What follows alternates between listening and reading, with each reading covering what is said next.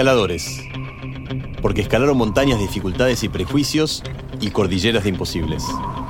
Y escaladores también porque lograron escalar su idea inicial. La empresa que acaba de reemplazar a Yahoo en el Nasdaq 100 vale más que la mayor. Se llama Mercado Libre. Mercadolibre.com, un sitio de internet.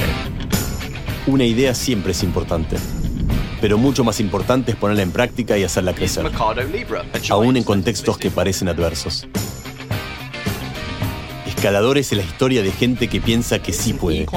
Llegar a la cumbre no es solo tocar la cima, es disfrutar competir en lo más alto con los mejores del mundo. Esta es la historia de Mercado Libre, contada en primera persona por sus protagonistas. Esto es Escaladores. La concesión de Mercado Libre en Argentina equivale a la de los 10 principales centros comerciales. Mercado Libre. Congratulations.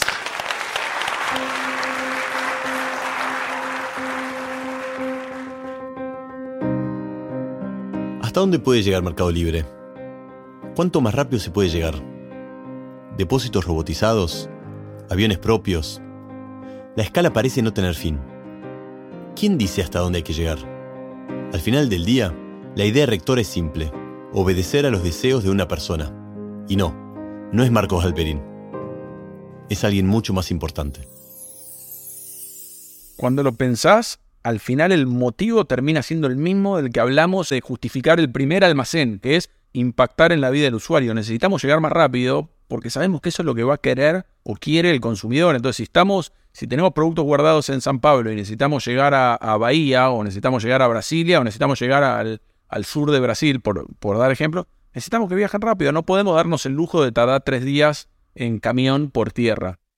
Similar a lo que sucedía con, con los, lo- los carriers que hablábamos antes, las líneas aéreas diseñan su red de vuelos y su capacidad en función de su portfolio de clientes. Y nosotros, por el tamaño que tenemos, no podemos darnos el lujo de depender del diseño y la topología que tiene otro, o de la previsibilidad o de la imposibilidad de prever horarios, cumplimiento, disponibilidad que tienen esas líneas aéreas. Entonces, de alguna manera nos vemos obligados a construir capacidad propia a los fines de nuestras necesidades. Nosotros no necesitamos que el paquete, vos cuando volás a Brasil, por decir algo, o, a Estados Unidos, a vos te gusta salir a las 8 de la noche para aterrizar a las 6 de la mañana, y nosotros no necesitamos que el paquete salga a las 8 de la noche, nosotros necesitamos que el paquete salga a las 4 y media de la mañana, que llegue a las 5 y media de la mañana a, Salvador de Bahía, para estar a las 6 y media de la mañana en la estación de última milla, y de ahí salir a la casa del cliente para entregarse al cliente ese día. Y no es que los aviones están esperándonos para, para entregar eso.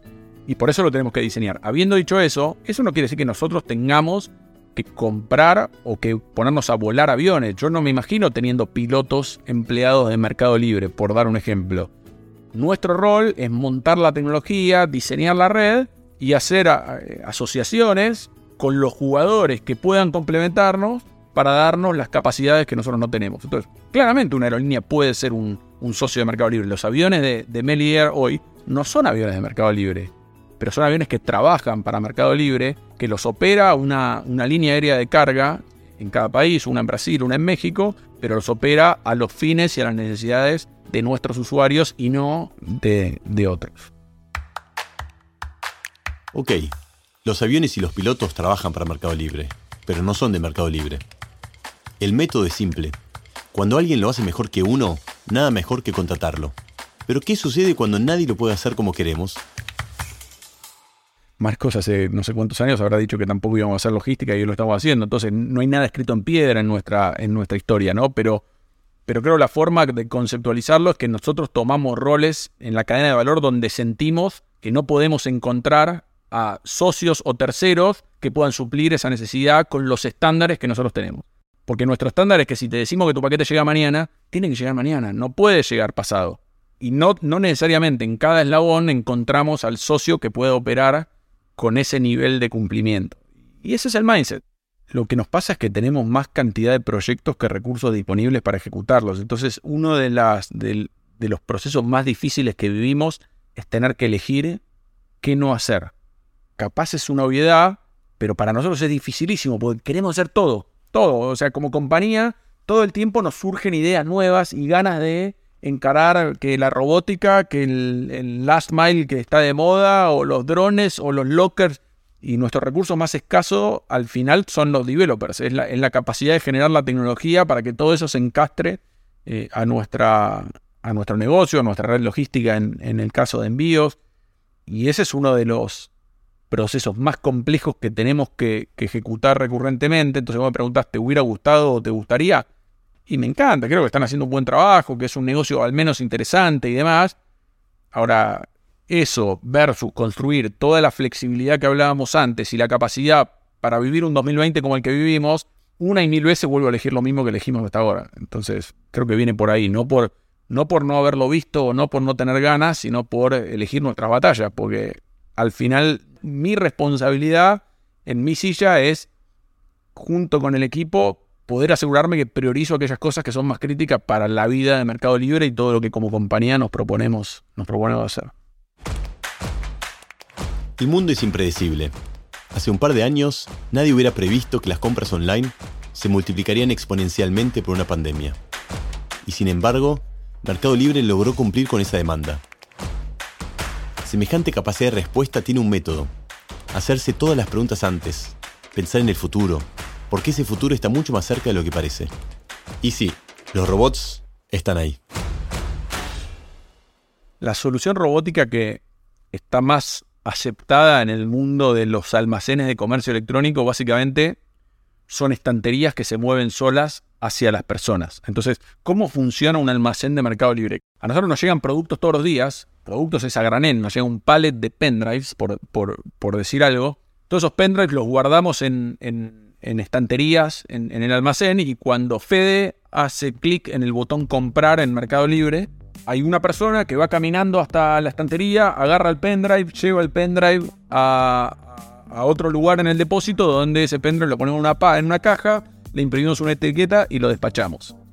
La robótica lo que hace en, en, los almacenes que la tienen implementada es que en lugar de que esa persona tenga que ir caminando a buscar el pendrive de Fede, el mouse tuyo, el teclado mío o lo que fuera que el conjunto de vendedores compró en ese momento, que esa persona esté sentada en una estación de trabajo y los, las estanterías que tienen los productos se muevan solas y le lleguen a donde él está sentado. Entonces esa persona nada más tiene que estirar el brazo, agarrar el pendrive, esperar, a los 5 minutos, a los 5 segundos le llega otra estantería eh, con el teclado, agarra el teclado y lo pone en su estación de trabajo y a los 5 segundos llega otra estantería con el mouse, lo pone en su estación de trabajo, después con eso, con las tres cosas de arriba de su estación de trabajo, arma la caja y la manda a, la distribución. ¿Cómo funciona en términos prácticos eso? Son como, llamémoslo así, pequeñas mesas ratonas más petizas que arriba tienen un estante, tienen una, estantería montada y las mesas ratonas ya se mueven solas. Entonces vos tenés un sistema que en base a inteligencia artificial sabe exactamente en cada momento dónde poner o cómo organizar todas esas mesas ratonas con estanterías en un, en un espacio geográfico determinado en pos de que cada vez que entra una orden, la mesa ratón en cuestión pueda llegar al operador que está sentado en su estación de trabajo lo más rápido posible. Típicamente lo que hacemos es que a fin de año armamos un plan anual donde, donde tratamos de, definir cuáles son nuestras prioridades para el próximo año y, y, después trimestralmente calibramos o refinamos exactamente qué vamos a estar haciendo cada trimestre del año. Y después eso es una lista viva que todo el tiempo muta y se ajuste, pero estamos repriorizando todo el tiempo pero tenemos formalmente esas instancias donde una vez cada trimestre definimos a qué cosa le vamos a poner recursos o le vamos a poner horas en base a esas prioridades que vimos eh, al principio del año o que, más o menos definimos los lineamientos que definimos al, al principio del año. A veces hay proyectos como este de robótica que todavía no requieren horas de un ingeniero, lo que requieren es cabeza de alguien que entienda del problema para poder empezar a evaluar cómo sería ponerle horas de ingeniería a meter un robot en nuestros depósitos. Por ejemplo, el piso del depósito tiene que ser un piso especial con un grado de nivelación específico, entonces no lo podés hacer en cualquier depósito. Tal vez tenés que construir un depósito que tolere esos robots. Y eso es un proyecto que ya se alargó en, tiempo de vida un, mínimo tal hasta que construís la nave que puede soportar los robots. Entonces, una vez que tenés la nave, tenés que ver de quién van a ser esos robots, cómo se integran esos robots al, sistema, al WMS que hablábamos antes, al, software que maneja la operación, así sucesivamente. Pero creo que el de los robots es un ejemplo, pero hay infinitos. Mercado Libre es líder en cada país de América Latina donde opera.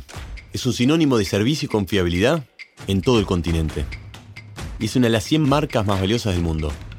¿Qué los motiva? Querer ser los mejores en lo que hacen.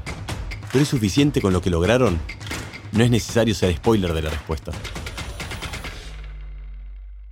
Yo admiro mucho de Mercado Libre esto que vos reconocías y se lo decía Pedro en aquellas 5 o 10 cafés que tomé con él, que todos ellos sigan levantándose a la mañana con las ganas de seguir impactando, generando, poniéndole horas, energía, estrés eh, al día a día, porque cada uno cumple su rol con un grado de responsabilidad, dedicación y, ambición impresionante, y creo que eso es, espectacular, y me siento obviamente honrado de tener la posibilidad de de estar donde estoy, de tener la responsabilidad que tengo, de integrar ese equipo y, ser escuchado y poder participar y, poder aportar mi granito de arena a este castillo gigante que ellos armaron, ¿no? Porque al final esa es mi, mi más genuina sensación de que lo mío fueron granito de arena a algo, algo enorme y, y siento total admiración por todo ese grupo.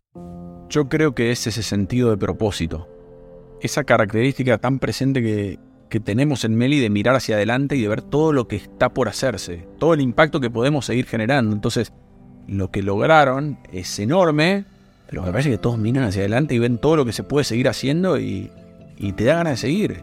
Y todos tienen esa, esa noción muy interna de, o esas ganas muy internas de seguir impactando en la vida de la gente, en seguir transformando la realidad de los países donde, donde operamos. y creo que viene por ahí porque claramente por otro lado no... Yo creo que definitivamente la competencia es parte del fuego interior que, tenemos en Meli. O sea, nos gusta competir, tenemos ese alma competitiva y ver a un Amazon presente en Latinoamérica, lejos de intimidarnos, nos genera más ganas de hacer cosas más rápido. Son tremendos, pero son tremendos en el buen sentido. Eh, eh, son los mejores, hacen cosas espectaculares. Lo que están haciendo Estados Unidos, Europa es impresionante. Y eso nos alimenta a nosotros para querer seguir, para, para querer impactar. Creo que nuestra visión sigue estando muy enfocada en transformar Latinoamérica, no, no más allá de eso. Pero en Latinoamérica somos tan chiquitos y tenemos tanto por hacer, ¿por qué no podemos ser 4X o 5X más grande de lo que somos hoy? Mercado Libre es consistentemente el más grande en todos los países y creo que estamos sosteniendo o, aumentando esa posición en todos los mercados. Y eso es parte de lo que también nos da o nos confirma que el camino que recorremos es el adecuado. Ahora estamos muy lejos de, creer que ganamos el partido. Y eso es parte del fuego interior o del hambre que seguimos sintiendo. Tenés frente a vos nada menos que un gigante, la empresa de servicios número uno del mundo. Esto es algo que intimidaría a cualquiera. Pero ya descubrimos que Mercado Libre no es como cualquiera, todo lo contrario.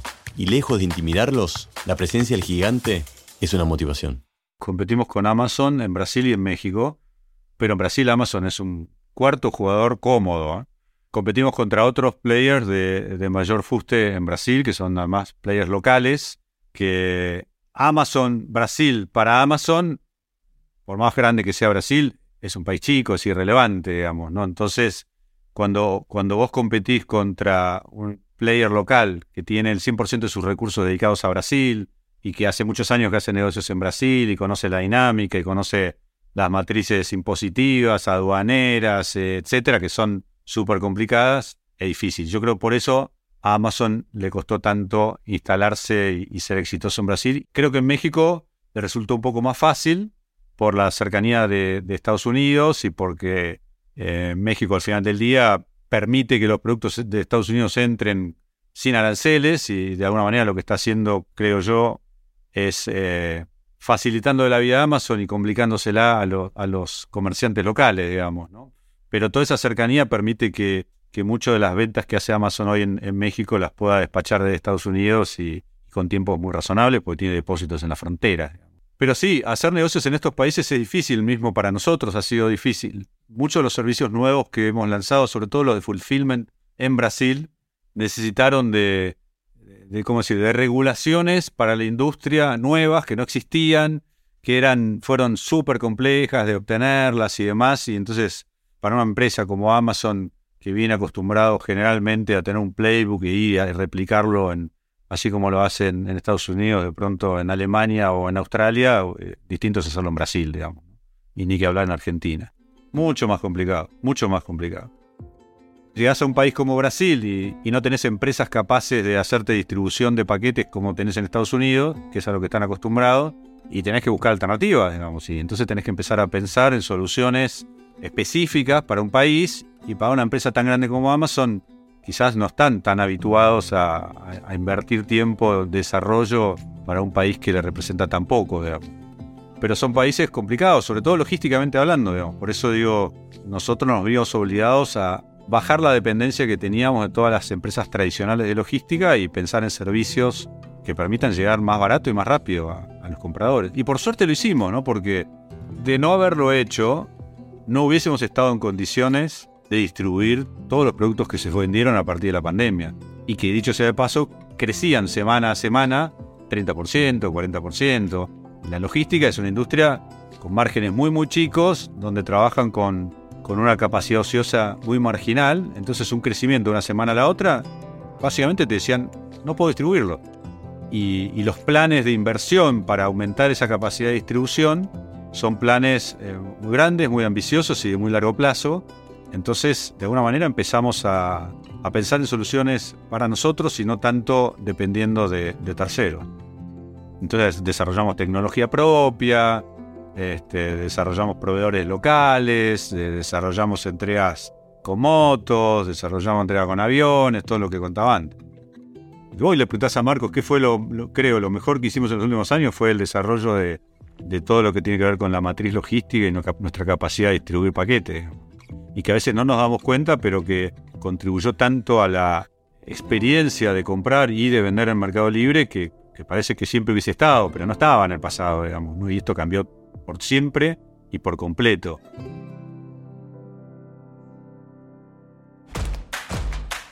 El consumidor cambia, tu competidor cambia, el mundo cambia. Para seguir siendo competitivo, el cambio es parte indispensable. Es como cualquier deporte. Si queremos estar en forma, no podemos quedarnos quietos. Creo que tenemos un ADN extremadamente competitivo, sano, porque competimos afuera y adentro somos equipo y todo, eh, y eso nos moviliza y nos obliga a ser mejores todos los días. Y sabemos, como decíamos antes, que ellos son los mejores del mundo, porque es indiscutible, y que no podemos frenar, y eso nos fuerza a ser mejores. Y competimos con Amazon con una versión de Amazon completamente entera en México. Viste, Amazon en Brasil todavía es más chiquitita y todavía están desarrollando. En México son Amazon Estados Unidos. Porque tienen todo, porque venden inventario de sus vendedores de Estados Unidos, porque tienen su red logística, porque tienen su plataforma, tienen todo. Y claramente ver los resultados de nuestro negocio en México es alentador, ahora muy lejos de, de darnos tranquilidad. Eh, tenemos que seguir metiéndole. Todos los años desde que tengo mi rol, hago un reorg de mi equipo. O sea, todos los años re rediseño el organigrama y cómo estamos organizados y quién tiene qué cosas, quién es responsable de cada cosa, porque realmente creo que el, el contexto cambia mucho. Le dedico mucho tiempo a entrevistar gente, a conocer gente. Invierto mucho en, en tratar de conseguir a la persona correcta. O sea, una de mis pensamientos ahí es que, es que lo peor que puedo hacer es bajar la vara. Entonces nunca, prefiero no contratar a la persona antes que bajar la vara. Eh, uno de los, el, vicepresidente de transporte que creo que estuvo un año para convencerlo. Y un año, y ese año no había nadie, porque no, no, no tenía, y estaba yo cumpliendo su silla y buscando a la persona indicada. Pero creo que ese es un ejemplo, pero en general, es encontrar la gente adecuada. Y la gente adecuada no es solo la gente con el conocimiento específico, es la gente con el fit con nuestra cultura, porque no todo el mundo, y menos en la industria de la logística, eh, se puede adaptar a el, mundo tech a, la cultura esta de, de, tomar riesgos, de emprender, de estar en beta continuo que tenemos nosotros, de ejecutar con excelencia. Y a la vez, además de la cultura y además de la expertise, es, es, el potencial, es la cabeza, en la capacidad de aprendizaje, porque nosotros sabemos que el contexto cambia, que hoy Mercado Envío no tiene nada que ver con Mercado Envío hace un año y nada que ver con Mercado Envío hace dos, y el año que viene va a pasar lo mismo, entonces necesitamos gente que pueda adaptarse, no al desafío que vamos a vivir hoy, sino al desafío que se nos, que se nos viene. Para una compañía como Mercado Libre, que siempre está mirando hacia adelante, es lógico que más que un currículum que muestre el pasado de una persona, se mire el currículum futuro. Lo que más importa es el potencial, lo que cada cual es capaz de hacer. Y una de las cosas que hay que hacer es meterse en el trabajo del otro y molestar. Porque se puede ser un equipo, pero nunca hay que estar del todo cómodo. 100% que esa es una de las, de las características del Mercado Libre. En el sentido, y, creo que lo rico ahí, y lo ato con lo que yo contaba al principio que me decía Pedro, cuando él me dijo, che, acá no importa tu cargo, tu nombre, acá lo que importa son tus ideas, y eso está íntimamente ligado con eso. Acá todos discutimos de todo y todos nos sentimos libres de, opinar de cualquier cosa, porque en la riqueza de las ideas diversas creo que vienen las ideas superadoras, ¿no? Y es parte de como las reglas del juego tácitas que vivimos como equipo, en el sentido de que no hay territorialidad, no hay, no, vos sos tecnología, entonces vos opinás de, vos, vos codeás los proyectos y yo decido cómo operamos. Acá nos sentamos codo a codo y Sole me putea a mí cuando cree que yo estoy haciendo una macana en, el diseño de una operación. Y yo la puteo a ella cuando un producto me parece que es choto y no está a la altura de lo que necesitamos. Pero eso está muy presente en, en general en la organización y no solamente pasa dentro del mercado de envío, sino como decía, teníamos que discutir el programa de lealtad y no solamente estaba el equipo de loyalty de, de John, sino que estábamos nosotros y estaba FinTech y nos puteábamos, desacordábamos, opinábamos, construíamos pero creo que en esa interacción es donde salen esas ideas que de repente hacen que todo sea mágico, ¿no? Que encontrás el, el, punto justo, la idea superadora que, que, te lleva al siguiente nivel. Volviendo a aquella reunión del sábado de la mañana, donde de alguna manera acordamos la red logística que tenemos, no es que ahí estaba el equipo de logística y Marcos. Esa reunión estaba el equipo de tecnología, el equipo de logística, OSI, que lideraba FinTech, y el equipo del marketing, estábamos todos. Y yo en, aquel entonces era del equipo de estrategia, entonces es parte de esa cultura nuestra de generar esas mesas o esas células interdisciplinarias que colaboran con ideas distintas para, para generar cosas de impacto. La competitividad, el trabajo en equipo, la constante innovación tecnológica, la visión de futuro, todo eso seguro, pero el ADN de Mercado Libre tiene una base fundamental mucho más simple y más concreta. Y sí, tiene que ver otra vez con la persona más importante de la compañía. Si yo tuviera que resumir o, contar cómo veo yo el ADN en Mercado Libre, una brutal orientación al usuario, con muchas ganas de impactar en la vida de la gente. Entonces a partir de eso construimos todo lo que construimos. Es, esa real vocación y ganas de cambiarle la vida a los millones de latinoamericanos que, que están ahí y cambiarle la vida en sus compras y con, con, nuestra plataforma de comercio electrónico, pero también en sus finanzas, con la forma en que manejan efectivo, eh, billetera virtual, créditos, créditos a gente no, que está fuera del sistema bancario, etc. Pero eso se combina con, con esta ambición de, de, seguir siendo disruptivos en la forma, con, una, con, con un enfoque muy, muy basado en, en la tecnología con ganas de repensar la forma, el, status quo. Acá no hay conformismo. Es, beta continuo y siempre cuestionando lo establecido para buscar soluciones operadoras y una orientación a la ejecución brutal. Porque si hay algo que, que tiene Mercado Libre es que si bien pensamos en largo plazo y solo construimos soluciones que sean escalables, eh, lo hacemos muy, muy orientados a, a, a ejecutar con excelencia, que las cosas sucedan, sucedan rápido y si nos tenemos que equivocar, festejamos los errores en la medida en que de los errores aprendamos y podamos hacer algo mejor y algo superador.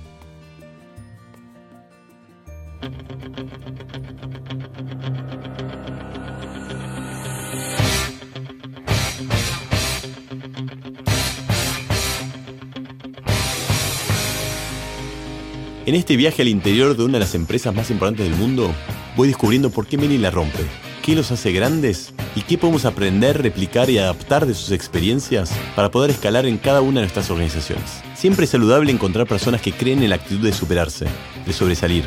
Ari y Juan Martín nos demuestran que los sueños pueden darle forma al mundo y que es posible escalar cualquier cumbre.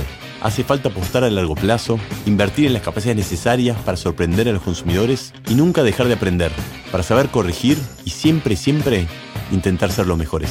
Soy Federico Eisner, esto es Escaladores.